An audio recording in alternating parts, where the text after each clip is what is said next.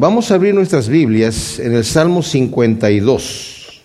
Hemos estado viendo varios de los salmos de David, estuvimos viendo la vez pasada el tremendo Salmo 51, el 50 también, que aunque dice aquí que es de Asaf, algunos se lo adjudican a David por el hecho de que no necesariamente que lo haya escrito Asaf, Asaf era el músico principal del templo y pues posiblemente lo escribió Asaf o lo escribió David y se lo pasó a Asaf para que lo cantaran en el templo. Aquí nos dice en el título del Salmo 52, nos dice al director del coro, Masquil de David, cuando Doeg Edomita llegó y dio aviso a Saúl diciéndole, David ha entrado en casa de Ahimelech. Vamos a leer el Salmo y luego vamos a, a ver la historia de este señor Doeg. ¿Por qué te jactas del mal, oh poderoso? La misericordia de Elohim es continua. Tu lengua maquina destrucción, produce engaños como una navaja afilada. Has amado el mal más que el bien, la mentira más que el hablar justicia. Oh lengua engañosa, has amado toda suerte de palabras perversas, por lo que Elohim te derrumbará para siempre. Te arrastrará y te arrancará de tu morada. Él te desarraigará de la tierra de los vivientes. Verán esto los justos y temerán y se reirán de él diciendo, ved al hombre que no puso a Elohim como su baluarte, sino que confió en sus muchas riquezas y se hizo fuerte en su maldad. Pero yo estaré como el olivo frondoso en la casa de Dios, porque en la misericordia de Dios confío eternamente y para siempre. Te daré gracias eternamente porque has actuado, y pacientemente esperaré en tu nombre, porque es bueno delante de tus santos. Ahora, esta historia de Doeg la vemos en Primera de Samuel, si quieren voltear sus Biblias allí, en el capítulo 21 y 22, vemos la historia de David, voy a narrar un poquito más o menos de lo que sucede con él. Ustedes saben que eh, el primer rey de Israel, Saúl, desobedeció al Señor y le dijo Samuel el profeta que el reino le iba a ser quitado y le iba a ser dado a otro mejor que él. Después vino este Samuel, el profeta, e ungió a David como rey, pero fue muy especial porque entró a la casa de, llegó a la casa de Isaí y primero vio al, hermano mayor de David y dijo, seguramente este es el ungido del Señor que está escogiendo, pero el Señor le habla al corazón a Samuel y le dice, no veas el exterior porque yo lo he desechado, yo veo el corazón y él no es. Y fueron pasando uno por uno los hermanos de David y ninguno de ellos escogió. Y parece que el padre ni siquiera tenía en mente a su hijo, porque todavía dice, estaban sentados a la mesa para comer dice, ¿son todos estos tus hijos? Eh, pues, ah, no, me queda otro, el escuincle que está allá afuera cuidando las ovejas. Pues no nos vamos a sentar a comer hasta que llegue el otro. Y cuando llega el más joven, que era David, el Señor le dice, este es úngelo. Y lo ungió. Pero David en ese momento no se levantó el cuello ni dijo, yo voy a ser el gran rey de Israel. Él siguió haciendo lo que estaba haciendo, volvió a, era el pastor de las ovejas a su, a su situación. Pero después el Señor, como ya estaba enojado y había desechado a Saúl, envió un espíritu malo que atormentaba a Saúl. De manera que sus siervos le dijeron, oye, eh, rey, conocemos una persona, un joven que, que, que, que canta muy bien y que toca el arpa y tañe muy bien su instrumento eh, ¿por qué no lo mandamos llamar para que cante delante de ti y te alivie ese espíritu malo? Y fue el plan que el Señor hizo para traer a David. Y trajeron a David delante de Saúl y Saúl eh, pues le gustó la relación con David, pero después David regresó a su casa. Y en otra ocasión su padre le dijo, ve y llévale a tus hermanos una ciertas eh, comida que les envió para él, grano tostado, y trae prendas de ellos para saber que están bien. Tres de sus hermanos estaban en el ejército. Y cuando llega David, estaba el filisteo allí, Goliat, ¿verdad? Desafiando al ejército del Señor. Bueno, ya conocemos la historia, ¿no?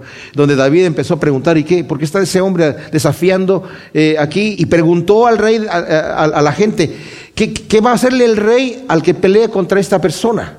Porque Goliat estaba diciendo, ¿para qué peleamos los dos ejércitos? El que me venza a mí si me vencen a mí, nosotros vamos a ser sus siervos, y si yo venzo al que quiera pelear conmigo, ustedes van a ser nuestros siervos.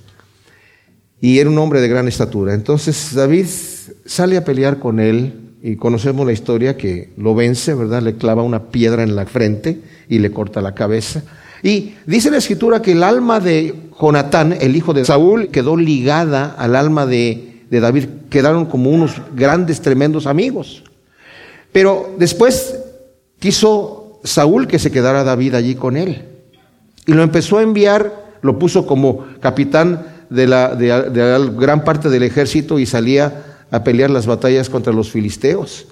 Y el problema que sucede allí es que cuando vienen de, la pelea, de, estar luchando contra los filisteos, empezaron las eh, mujeres, dice aquí, que salieron las mujeres y cantaban con cánticos de júbilo, panderos e instrumentos musicales y decían, Saúl hirió a sus miles y David a sus diez miles. Estoy leyendo el capítulo 18 de Primera de Samuel. Y luego versículo 8 dice, y Saúl se indignó en gran manera por, este dicho, le pareció malo ante sus ojos y dijo, a David le dan diez miles y a mí me dan miles, no le falta sino el reino. Y desde aquel día Saúl no miró con buenos ojos a David. Después quiso matar Saúl a David, según los eruditos bíblicos, ya para cuando escribe este salmo que estábamos nosotros leyendo, el Salmo 52, 16 veces. Lo esquivó varias veces, bueno, todas las veces lo esquivó David, ¿verdad? Pero si imaginan ustedes, 16 veces lo quiso matar y tal, tan fue así que dice el, capítulo 19, Saúl dijo a su hijo Jonatán y a todos sus siervos que dieran muerte a David, pero Jonatán, hijo de Saúl, amaba a David en gran manera y habló con su padre y le dijo, oye, ¿por qué quieres matar a David? Dice, tú viste cómo él puso su, su vida en su mano para matar al filisteo.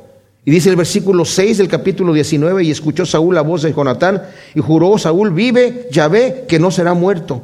Jonatán vuelve a llamar a David y le dice, vente acá porque mi padre no te va a matar. Pero después su padre intenta matar nuevamente a, a David y David huye.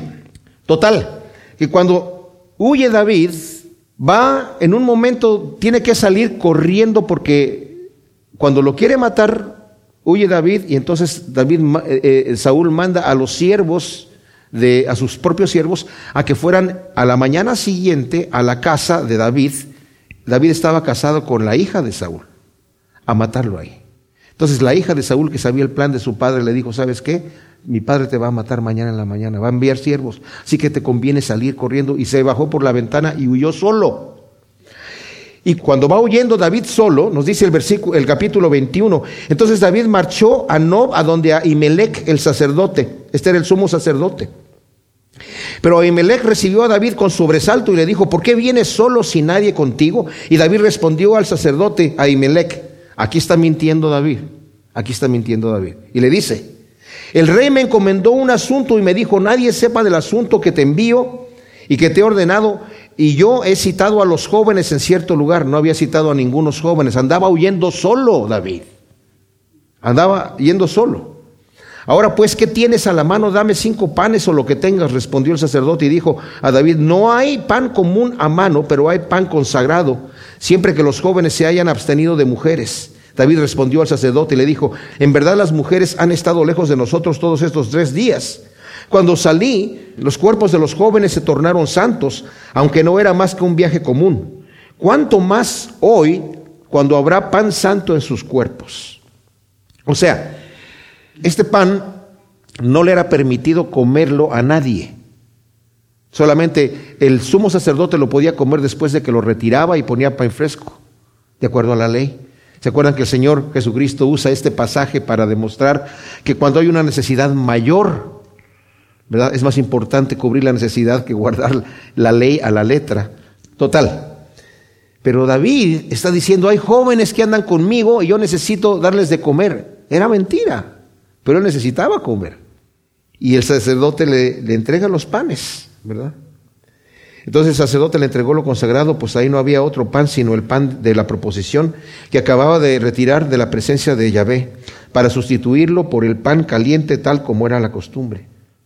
Pero ese día se había detenido ahí delante de Yahvé uno de los siervos de Saúl llamado Doeg Edomita, jefe de los pastores de Saúl. Y David dijo a Imelec, ¿no tienes aquí a mano una lanza o una espada?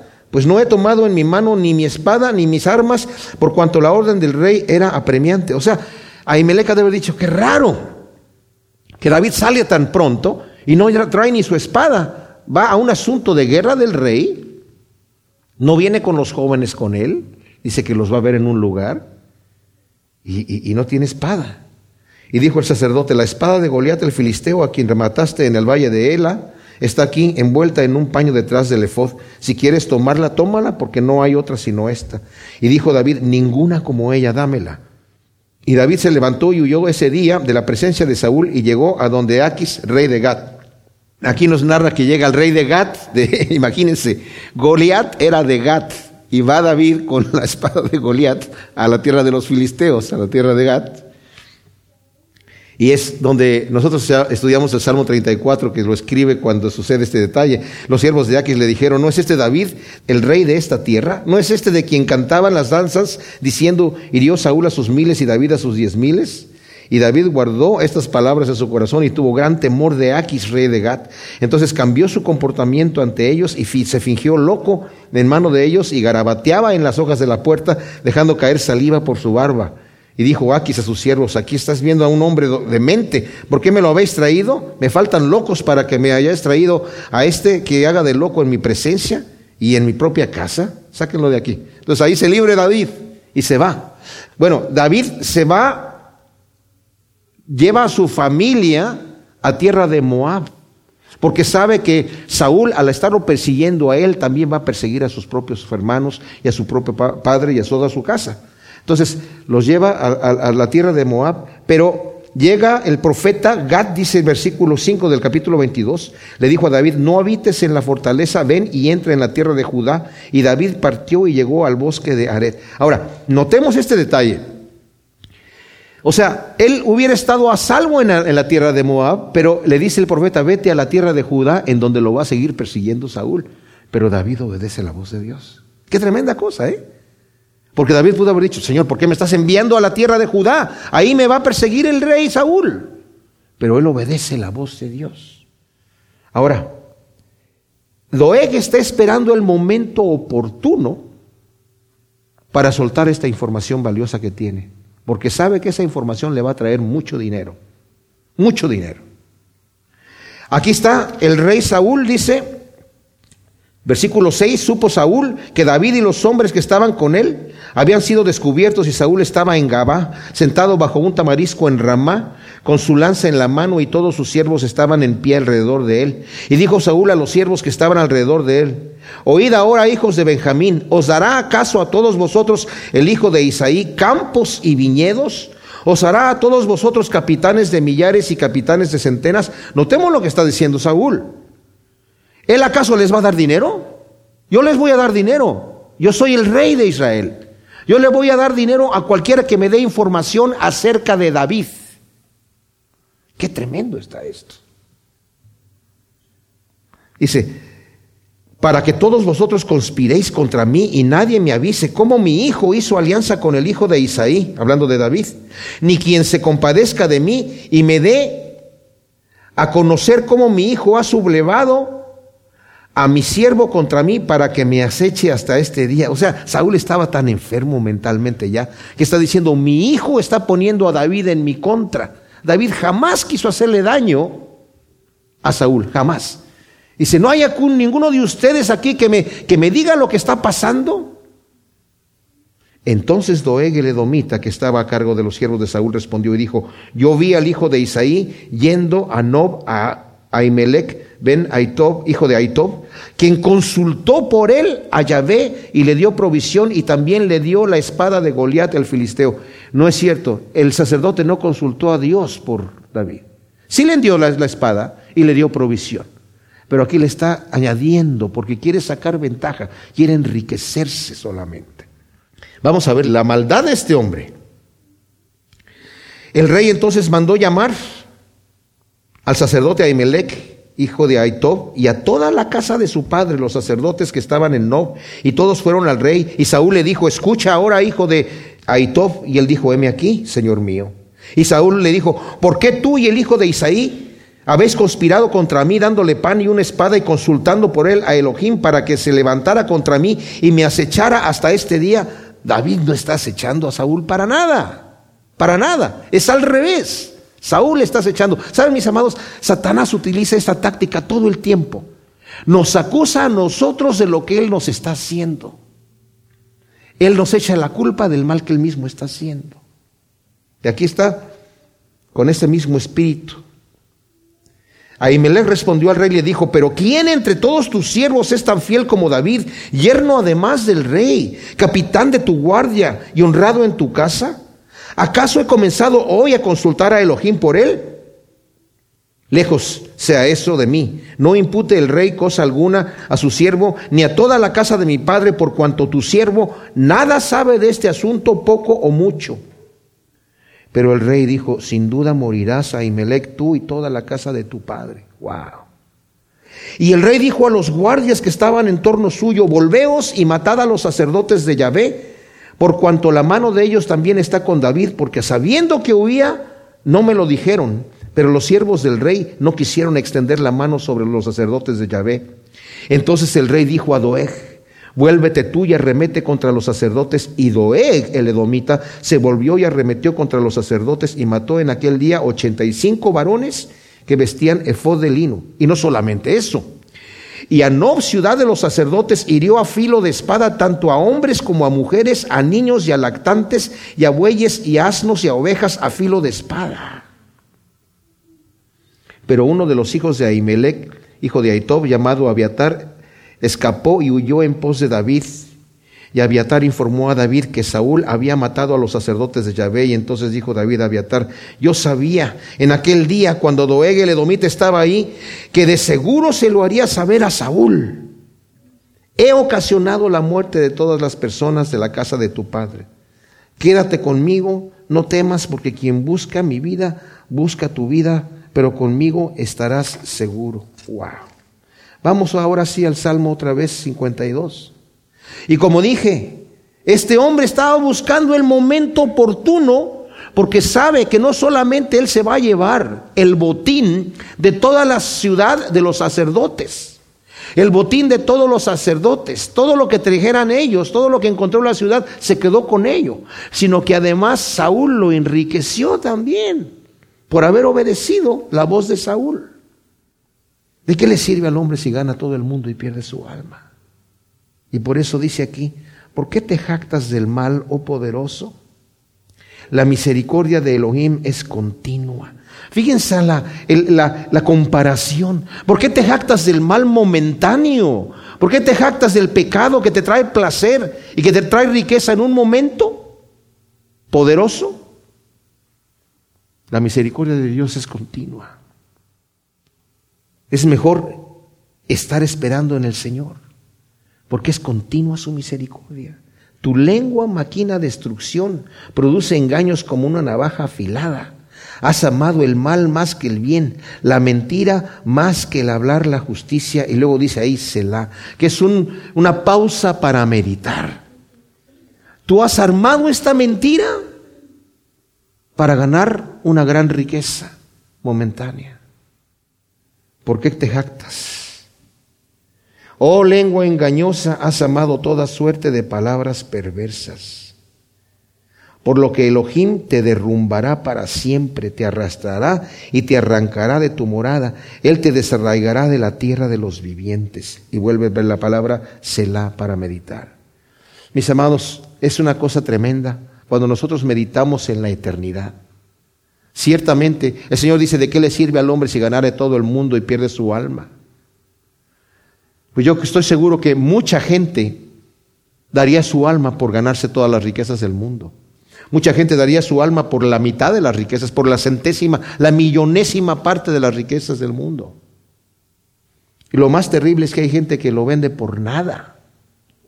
Judas, que fue uno de los doce escogidos por el Señor por 30 monedas de plata, ¿verdad? Vendió su alma, su eternidad. Y yo digo, así como el Señor le dijo a Judas, al tal hombre más le hubiera valido no haber nacido, cualquiera que no entre en el reino de los cielos, mis amados, más le valiera no haber nacido. Este hombre hizo una gran maldad, ¿verdad? No sabemos, no se nos dice de su futuro qué sucede aquí en la historia de la Biblia. Hay muchas tradiciones, pero no tiene caso mencionarlas porque no están en la escritura ni en la historia. Pero no importa si hubiera vivido 100 años, si le hubiera durado su riqueza por mucho tiempo. ¿En dónde está ahora, en este momento, este Señor? Doy. Verán esto los justos y temerán y se reirán de él diciendo, ver al hombre que no puso a Elohim como su baluarte, sino que confió en sus muchas riquezas y se hizo fuerte en su maldad. O sea, los mismos sacerdotes que este hombre mató, se están riendo ahora de él, viendo su futuro, viendo su, condición, viéndolo en el, en el infierno y va a ser lanzado al lago de fuego. Por eso me encanta el contraste que dice aquí David, ¿por qué te jactas del mal, oh poderoso, en el versículo 1? La misericordia de Elohim es continua. Yo me refugio en la misericordia del Señor, porque es continua. Pero yo estaré como olivo frondoso en la casa de Dios, porque en la misericordia de Dios confío eternamente y para siempre. Fíjense que eh, no leí el pasaje, ¿verdad? Pero está allí. No quiero tardar tiempo en, buscarlo, pero eh, Saúl no sabe dónde está David y Doeg, como no puede Saúl vengarse de David, mata a los sacerdotes. Pero Jonatán, el hijo de Saúl, va a confortar a Saúl, lo encuentra inmediatamente y le dice, mi padre te anda buscando, ya no lo vuelve a ver más, lo conforta y le dice, mi padre sabe que tú vas a ser el que vas a gobernar y yo voy a ser segundo después de ti y aún mi padre sabe eso. Pero Jonatán, el hijo de, de, Saúl, lo va a buscar y lo encuentra inmediatamente y Saúl no lo puede encontrar y como no lo puede encontrar, se venga de, los, de estos sacerdotes en ese odio, en, esa, en ese es ya, ya ni siquiera es algo inteligente. Porque David tuvo ocasiones, como vamos a ver un momentito más, ocasiones para matar a Saúl y no descargó su mano sobre él, porque lo respetaba como el ungido de Dios. Pero dentro de los siervos de David había gente malvada como este Doeg que siempre estaban eh, eh, incitando a Saúl para matar a David. Pero David tiene la confianza en el Señor, dice, yo estaré como olivo frondoso en la casa de Dios, porque en la misericordia de Dios confío eternamente y para siempre, como lo leímos en el versículo primero. ¿Por qué te jactas, oh poderoso? La misericordia de Dios es para siempre y yo estoy confiando en eso. Yo declaro, dice aquí David, que voy a estar como olivo plantado en la casa de mi Dios para siempre. Te daré gracias eternamente porque has actuado y pacientemente esperaré en tu nombre porque es bueno delante de tus santos. O sea, David tiene una confianza de que el Señor lo va a librar eventualmente. La confianza que tenemos nosotros, mis amados, que pase lo que pase, la Escritura nos dice todas las cosas son, obran para bien para aquellos que aman al Señor. Esa es una promesa que tenemos. Y aunque el enemigo nos diga, no, pero esto estás pasando en un problema difícil, Todas las cosas ayudan para bien a aquellos que aman al Señor y esa es la confianza que tenemos porque la misericordia de Dios es para siempre. Confiamos en la misericordia de Dios. Salmo 53. Este Salmo 53 es casi una copia exacta del Salmo 14. Vamos a leer el 14 y luego vamos a leer el 53. Hay unas muy pequeñas variantes, sobre todo en el nombre de Yahvé y Elohim. Dice el Salmo 14, al director del coro Salmo de David, dice el necio en su corazón, no hay Dios. Se han corrompido, hacen obras abominables, no hay quien haga el bien. Yahvé miró desde los cielos sobre los hijos del hombre para ver si había algún entendido que buscara a Elohim. Todos se desviaron, aún se han corrompido. No hay quien haga lo bueno, no hay ni siquiera uno. No tienen discernimiento todos los que hacen iniquidad, que devoran a mi pueblo como si comieran pan y a Yahvé no invocan? Ahí temblarán de espanto porque Elohim está con la congregación de los justos. Del consejo del pobre os habéis burlado, pero Yahvé es su refugio. Ah, si de Sión viniera la salvación de Israel. Cuando Yahvé haya hecho tornar la cautividad de su pueblo, se regocijará Jacob y se alegrará Israel. Estaba leyendo en un comentario, dice, cuando el Señor repite algo, es digno de escucharse dos veces, ¿verdad? Y esto también lo menciona el apóstol Pablo en Romanos, cuando dice que todos ellos se apartaron, a una se hicieron inútiles, no hay quien haga lo bueno, no hay ni siquiera uno. Pero dice aquí, dice el necio en su corazón, no hay Dios. El necio en su corazón dice, no hay Dios. Se han corrompido e hicieron abominable maldad, no hay quien haga el bien. ¿Por qué dice el necio en su corazón que no hay Dios? ¿Será que está convencido el ateo que Dios no existe?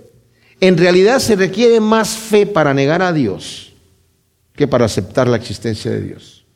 Dice Pablo en Romanos capítulo 1 que vemos que Pablo no fundó la iglesia de Roma, pero él quería ir a la iglesia, quería ir a Roma a predicar el Evangelio. E incluso dice, yo, yo quiero estar allí y quiero predicar el Evangelio porque no me avergüenzo del Evangelio, porque es poder de Dios para salvación a todo aquel que cree. Así que quiero compartir el Evangelio aún en Roma también. Dice, pero la ira de Dios se revela contra toda impiedad e injusticia de los hombres que detienen con injusticia la verdad, dice Romanos 1. ¿Qué quiere decir esto? Que el hombre conociendo la justicia de Dios, conociendo la existencia de Dios, conociendo a Dios, dice que detiene con injusticia la verdad. ¿Por qué? Porque conociendo a Dios, detienen esta verdad. Porque lo que de Dios es conocido es evidente para ellos, pues Dios se lo manifestó porque las cosas invisibles de Él, su eterno poder y deidad, se hacen claramente visibles desde la creación del mundo, entendiéndose por medio de las cosas hechas de modo que no tienen excusa. Porque habiendo conocido a Dios, no es que no lo conocieron, lo habiendo conocido a Dios, no lo glorificaron como a Dios ni le dieron gracias, sino que se entregaron a vanas especulaciones y su necio corazón fue entenebrecido. Alegando ser sabios, se hicieron necios o sea, el hombre tiene la capacidad, mis amados, de engañarse a sí mismo. Y la persona que por su maldad niega la existencia de Dios, habiendo conocido a Dios, Dios lo permite que su necio corazón sea entenebrecido. Y profesando ser sabios se hacen necios. Es impresionante para mí cómo la teoría de la evolución ya no se le llama casi teoría, sino supuestamente es un hecho científico comprobado. Mentira. No está comprobado para nada. Es imposible. La materia en sí misma no tiene la capacidad de autoadherirse para formar algo. Nosotros somos una máquina hecha de varias máquinas. Nuestro cuerpo humano tiene muchas máquinas. Una máquina es teleonómica, tiene un propósito tiene materia adherida con un propósito. El propósito de este reloj es medir el tiempo. El propósito de un, eh, un foco o una bombilla es alumbrar. ¿verdad? El propósito del reloj es medir el tiempo y mostrarme el, el tiempo. Toda máquina tiene un propósito. La materia en sí misma no tiene la capacidad de autoadherirse para producir nada. La evolución es una farsa anticientífica completamente. No han podido crear vida en el laboratorio, aunque dicen que sí, no es cierto, no han hecho, no, no, no lo han hecho. No pueden sintetizar las proteínas de la sangre complejas. O sea, no pueden hacer en el laboratorio controlado algo que ellos dicen que sucedió al azar y por casualidad. Dice el necio en su corazón, no hay Dios. ¿Por qué? Porque se han corrompido y se hicieron, abominable maldad, como dice Juan. Esta es la condenación que la luz vino al mundo y los hombres amaron más las tinieblas que la luz porque sus obras eran malas y no las quisieron traer a la luz para que no fuesen reprendidas. Entonces, están dispuestos a creer en la madre naturaleza. La naturaleza es muy sabia. Wow. Están creyendo en el hada madrina de la naturaleza. ¿Dónde está la fuente de información? E inteligencia de la supuesta madre naturaleza. Pero no pueden creer en un Dios todopoderoso, a pesar de que ven sus huellas digitales en todos. Su firma está en todo lo que está creado. De manera que no tienen excusa. Elohim observa desde los cielos a los hijos del hombre para ver si hay quien entienda, pero si hay quien busque a Elohim. Todos ellos se apartaron a una, se hicieron inútiles. No hay quien haga lo bueno, no hay ni siquiera uno. Dice Spurgeon, Charles Spurgeon, el hombre es tan perverso que si tuviera a Dios cerca, el pecho de Dios así cerca le entierra puñales. Porque la maldad perversa nuestra no quiere enfrentarse a un Dios justo. No hay ni siquiera uno. Dice, él andaba buscando a ver quién buscaba al Señor. El Señor empezó a observar a ver si había uno. ¿Y sabe cuál es la declaración que dio el Señor? El designio del corazón del hombre es de continuo el mal. El nuestro también, no nos, no nos, no nos espantemos del malvado. ¿ah? Porque aquí en Romanos, donde hemos leído, está diciendo, así, el que detiene con injusticia la verdad, y decimos nosotros, ay, qué perverso, sí, Dios nos entregó a hacer cosas que no convienen en una mente reprobada. En el capítulo 2, dice, de Romanos, dice, y tú, que juzgas al que está haciendo el mal, y haces lo mismo, ¿tú crees que vas a escapar del juicio de Dios? ¿Tú crees que vas a escapar? Nada más porque estás criticando y estás diciendo eso no se debe de hacer, pero lo, estás practicando tú también. ¿Tú crees que vas a escapar? Estás en el mismo plan. Y al religioso más adelante le dice al judío, pero en nuestro caso al religioso, tú que tienes la ley de Dios, conoces el oráculo de Dios, que dices que no se ha de matar, matas, que dices que no se ha de adulterar, adulteras, que dices que no se ha de robar, robas, ¿tú crees que vas a escapar del juicio de Dios? También. Porque no hay quien busque a Dios, no hay ni siquiera uno. Todos están destituidos de la gracia de Dios y por lo tanto necesitamos de la gracia de Dios del sacrificio salvador de nuestro Señor y Salvador Jesucristo. Gracias a Dios. Y nos cubre a todos. Pero es necesario que el que dice que no hay Dios se arrepienta y venga al conocimiento de Dios. ¿Acaso los que hacen iniquidad no saben que devoran a mi pueblo como si comieran pan y que a Elohim no invocan? ¿No sabe esta gente el mal que está haciendo? Devorando al pueblo de Dios como si nada atacando a mis propios sirvientes, está diciendo el Señor. Y es increíble, yo les digo una cosa, eh, el ateo no ataca otra religión más que el cristianismo, fíjense, pero con saña, con saña, se burlan con porque atacan directamente al Señor, devoran a mi pueblo. Ahí donde no había nada que temer, se sobresaltaron de terror porque Elohim esparció los huesos del que puso asedio contra ti. Los avergonzaste porque Elohim los desechó. Va a llegar un día de juicio donde el Señor va a avergonzar a aquellos que han atacado a sus hijos. ¿Quién hiciera venir desde Sión la salvación a Israel? Cuando Elohim haga volver del cautiverio a su pueblo, regocíguese Jacob y alégrese Israel. Ahora vamos a ver el Salmo 54. Aunque parece que son, estamos hablando de diferentes temas, el Salmo 54 nos dice, al director del coro sobre Neguinot, masquil de David, cuando llegaron los cifeos y anunciaron a Saúl, ¿acaso no se esconde David entre nosotros? Acabamos de ver en el Salmo 52, donde nos narra que Doeg mató a los sacerdotes del Señor por la ira que tenía Saúl de querer hacerle un daño a David y como no pudo hacerle un daño a David, va y culpa a los sacerdotes y sin ningún temor de Dios los mata. Pero yo veo en el Salmo 53 la actitud de Saúl también, en donde dice los que devoran a mi pueblo, ¿verdad? Y no como si comieran pan y a Elohim no invocan. Cuando el Señor desechó a Saúl, Saúl le dio la espalda al Señor y se hizo enemigo de Dios. Porque Saúl sabía, como le había dicho Jonatán, a David, mi padre sabe que tú vas a ser el que va a estar en el reino. Ya se lo había dicho Samuel, que el reino le iba a ser quitado, pero él quiso aferrarse, rebelándose contra Dios. ¿Dónde está Saúl en este momento? No tengo la menor idea. No me atrevo a decir que está en el infierno. Yo no sé si tuvo tiempo de arrepentirse. Yo no sé si el Señor le, lo guió al arrepentimiento. La Biblia no lo dice y no lo sé. Y la razón por la cual digo que no sé dónde está es porque cuando él fue a ver a la divina de Endor, se le apareció Samuel. Normalmente esta divina no traía a los muertos, pero esta vez cuando vio a Samuel, la misma señora esta se sorprendió, dijo, wow, ¿qué es esto, verdad? Le dijo Samuel, hoy estarás conmigo, tú y tus hijos, y tus hijos van a estar conmigo. Entonces no sé dónde está Saúl.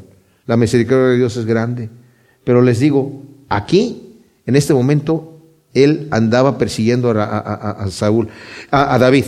Y ¿Qué es lo que sucede con los cifeos? Sí, feos, definitivamente estos tipos. Estos señores, en realidad, en dos ocasiones le dicen a Saúl, ¿que no está David entre nosotros? Eran de la tribu de Judá, de la tribu de David. O sea, normalmente estaban los de la tribu de Benjamín con Saúl. Y por eso les dice, ¿qué les va a dar eh, a ustedes de la tribu de Benjamín? El, hijo de Isaí, ¿acaso les va a dar a ustedes viñedos? ¿Les va a dar casas? ¿Les va a dar riquezas? Yo estoy cuidando a mi propia tribu de Benjamín. Pero los cifeos estaban en Judá, al lado occidental del mar muerto. Debían ser gente que estuviese apoyando a David. Pero igual que Doeg, Edomita, querían también dinero querían quedar bien con Saúl, porque Saúl andaba como loco buscando a, David.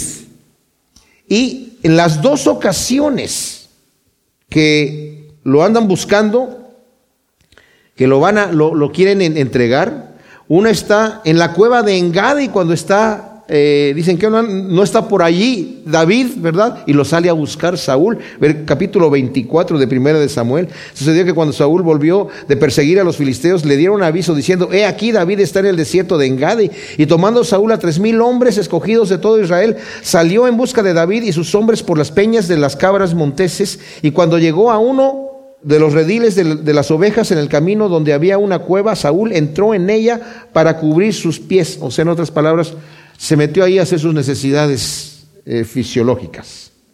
Es lo que quiere decir cubrir los pies. Y David y sus hombres estaban sentados en la parte más interna de la cueva y los hombres de David le dijeron, este es el día que te dijo Yahvé, he aquí entrego a tu enemigo en tu mano y harás con él como te parezca. Entonces se levantó David y cortó cautelosamente la orilla del manto de Saúl, y después de esto aconteció que el corazón de David le remordió por haber cortado la orilla del manto de Saúl, y dijo a sus hombres, líbreme Yahvé de hacer tal cosa contra mi Señor, el ungido de Yahvé, que yo extienda mi mano contra él, pues es el ungido de Yahvé. O sea, Saúl ni se dio cuenta. Entró muy cauteloso David y con muchos, ¿verdad? Yo creo que el Señor ahí le lo lió, imagínense un resbaloncito, una piedrita ahí, cualquier cosa. Y con estas palabras David disuadió a los suyos y no les permitió levantar su mano contra Saúl, de modo que Saúl salió de la cueva y siguió por el camino. Enseguida se levantó también David y salió de la cueva y dio voces tras Saúl diciendo, oh rey, señor mío. Y mirando Saúl tras de sí, David inclinó su rostro a tierra y se postró y enseguida dijo David a Saúl, ¿por qué escuchas palabras de hombres que dicen, he aquí, David procura tu mal? Notemos cómo esta gente incitaba a Saúl. David procura tu mal. Él te va a matar. Te va a perseguir, te va a encontrar y te va a matar. ¿Por qué escuchas esto? He aquí en este mismo día están viendo tus ojos cómo Yahvé te ha puesto en mi mano dentro de la cueva y se habló de matarte pero se tuvo compasión de ti, pues dije, no extenderé mi mano contra mi Señor, porque es el ungido de Yahvé. Y mira, Padre mío, mira la orilla de tu manto en mi mano, pues al cortar la orilla de tu manto no te he matado. Reconoce y considera que no hay maldad ni transgresión en mi mano, ni he pecado contra ti, aunque tú andabas a la casa de mi vida para tomarla. Juzgue Yahvé entre tú y yo, y que Yahvé me vengue de ti, pero mi mano no será contra ti. Como dice el proverbio de los antiguos, del malo sale la maldad, así que mi mano no saldrá contra ti. En pos de quién sale el rey de Israel, a quien persigue a un perro muerto, a una pulga. Se haya ve el juez y juzgue entre tú y yo y defienda mi causa y me libre de tu mano. Y cuando David hubo terminado de decir estas palabras, Saúl aconteció que dijo, eh, ¿es esta tu voz, hijo mío David? Entonces Saúl alzó su voz y lloró. Y dijo a David, más justo eres tú que yo, porque tú me has pagado con bien y yo te he pagado con mal. Tú has declarado hoy cómo me has hecho un bien, porque Yahvé me puso en tu mano y no me has matado, porque qué hombre haya su enemigo y lo deja ir indemne. Yahvé te galardone pues por lo que has hecho hoy. Y ahora, he aquí, yo sé que de seguro has de reinar y que el reino de Israel será estable en tu mano. Y aunque lo sabía, seguía persiguiendo a David. En el capítulo 26 aquí de Primera de Samuel, los cifeos llegaron a Saúl en Gabá diciendo, no está David escondido en el collado de Aquila frente a Gisemón. Otra vez estos señores. Entonces se levantó Saúl y bajó al desierto de Sif, llevando consigo a tres mil hombres escogidos de Israel para buscar a David en el desierto de Sif. Y acampó Saúl en el collado de Aquila, el cual está frente a Jesimón, junto al camino. Y David, que vivía en el desierto, advirtió que Saúl entraba a perseguirlo en el desierto. Y enviando espías, David supo con certeza que Saúl se acercaba. Se levantó pues David y fue al sitio donde Saúl había acampado y observó David el lugar donde dormían Saúl, Abner, hijo de Ner, jefe de su ejército, y Saúl estaba durmiendo en el centro del campamento y el pueblo acampaba alrededor suyo. Tomando entonces la palabra David, habló a Imelec Eteo y a Abisaí, hijo de Sarbia, hermano de Joab, diciendo, ¿quién bajará conmigo a Saúl en el campamento? Y respondió Abisaí, yo bajaré contigo.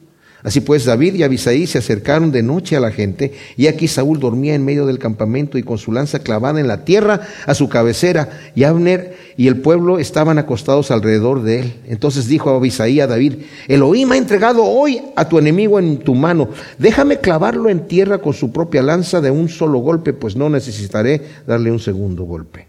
Pero David respondió a Abisaí, no lo mates, porque ¿quién extenderá su mano contra el ungido de Yahvé y quedará impune? Y agregó David, vive Yahvé, que Yahvé mismo tendrá que herirlo, o le vendrá su día de morir, o bajará a la batalla y perecerá. Ciertamente va, a perecer en la batalla.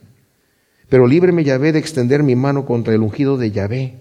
Toma ahora la lanza que está en su cabecera y la vasija de agua y vámonos de aquí. Y David tomó la, David la lanza y la vasija de agua de la cabecera de Saúl y se fueron y no hubo nadie que lo viera ni se diera cuenta, ni nadie que se despertara y todos dormían con un, porque un profundo sueño de parte de Yahvé había caído sobre ellos. Bueno, y David empieza a gritarle, a decir, Abner, Abner, ¿por qué no defiendes al rey? Ya después que se, se aparta, ¿verdad? Se va de lejos. Y dice, ¿por qué le gritas así al rey? Dice, ¿en dónde estabas tú? ¿Por qué no, por qué no estabas cuidando al rey? Mira, aquí tengo la lanza que estaba en la cabecera del rey y su eh, vasija de agua. Dice que pase un joven a tomarlo y nuevamente vuelve a llorar ahí Saúl, a decirle, oh, hijo mío David, más justo eres tú que yo. Y ahí es en donde escribe este salmo que estamos leyendo aquí, 54. Oh Elohim, sálvame por tu nombre y hazme justicia con tu poder. Esto está escribiendo él mientras está siendo perseguido por Saúl. Notemos la fe de este hombre David. Qué tremendo siervo de Dios.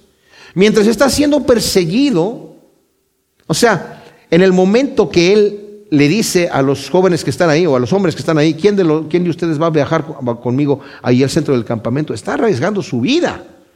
Porque él, cualquier ruidito que se despierte cualquiera, pero saben, él está confiando en el Señor. Mis hermanos, somos invencibles cuando ponemos nuestra confianza en el Señor. Somos invencibles. Porque Él es invencible. Dice Pablo en el capítulo 8 de Romanos. ¿Qué me separará del amor de Dios? Que es en Cristo Jesús, tribulación, angustia, desnudez, eh, peligro, espada. No, en todas esas cosas somos más que vencedores, no porque somos gran cosa, somos más que vencedores por medio de aquel que nos amó. Y David está poniendo en el Señor su confianza. Oh Elohim, sálvame por tu nombre, por tu nombre, Señor, porque tu nombre es misericordia, tu nombre es justicia, tu nombre es amor. Y hazme justicia con tu poder. Oh Elohim, escucha mi oración, presta oído a los dichos de mi boca, porque extraños se han levantado contra mí, hombres violentos buscan mi vida, no han puesto a Elohim delante de sí. Hombres violentos que sin razón, siendo de mi propia tribu Judá, están buscando mi vida por ganarse algunos cuantos pesos de parte del rey. He aquí, Elohim es el que me ayuda. Adonai está con los que sostienen mi alma. Devuelve el mal a mis enemigos y córtalos en tu verdad. Ahora, no pensemos que David está con saña aborreciendo a sus enemigos, porque aunque Saúl era su enemigo, ya vimos que no levantó su mano para destruirlo. Él dijo, el Señor es el que va a tener que hacerle justicia. David estaba realmente operando y viviendo lo que el Señor nos dice, mía es la venganza, dice el Señor. Hay una venganza para el justo, pero nosotros no la vamos a, aplicar, la va a aplicar el Señor. Y por eso lo correcto es aquí. Sí, Señor, devuelve el mal a mis enemigos y córtalos de tu verdad. O sea, el mal que ellos están queriendo hacerme a mí, que yo no he hecho ningún mal, Como había dicho el sacerdote, es un, tu yerno es fiel en toda tu casa. Nos dice la escritura que ese eh, se conducía con mucha prudencia y todos lo admiraban. Ah, pero no todos lo admiraban en realidad, porque empezó a haber envidias. El justo siempre tiene ataques. Y siempre va a haber gente que va a empezar a, mm, este tipo tiene que irse abajo. Y que Dios nos libre nuestro corazón cuando veamos a una persona que está sirviendo a Dios de una forma tremenda, que empiece a haber celo en nuestro corazón, que empiece a haber envidia, que nos alegremos cuando está caído. Porque somos malvados, somos malvados. Ese mal existe en nosotros, si nos damos cuenta. Con ofrenda voluntaria te ofreceré sacrificios. Aquí ya está eh, eh, eh, proféticamente diciendo, va a haber ya una victoria, Señor. Yo te voy a ofrecer sacrificios porque tú me vas a dar la victoria.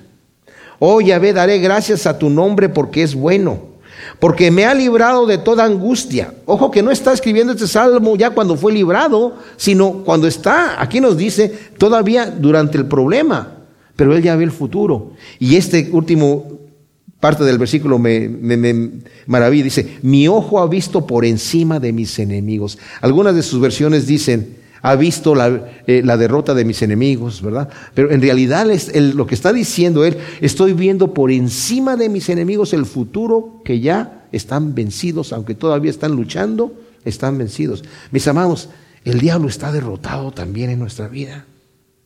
Si nosotros nos dejamos en la mano de Dios como David se dejó a él, tenemos la victoria segura, porque el diablo ya fue derrotado. Como dice Lutero, la cruz de Cristo fue el pecado del pecado y la muerte de la muerte, para que confiemos en el sacrificio perfecto de nuestro Salvador. Gracias Señor, te damos por tu palabra tan hermosa. Te pedimos que la siembres en nuestro corazón como una buena semilla en buena tierra, para que produzca su fruto al ciento por uno. Y Señor, que podamos confiar en ti, en tu misericordia, dejando que sea tu mano la que nos guíe la que nos defienda y la que nos proteja en todo momento, Señor. Gracias por tus promesas y por tu amor infinito en el nombre de Cristo Jesús. Amén.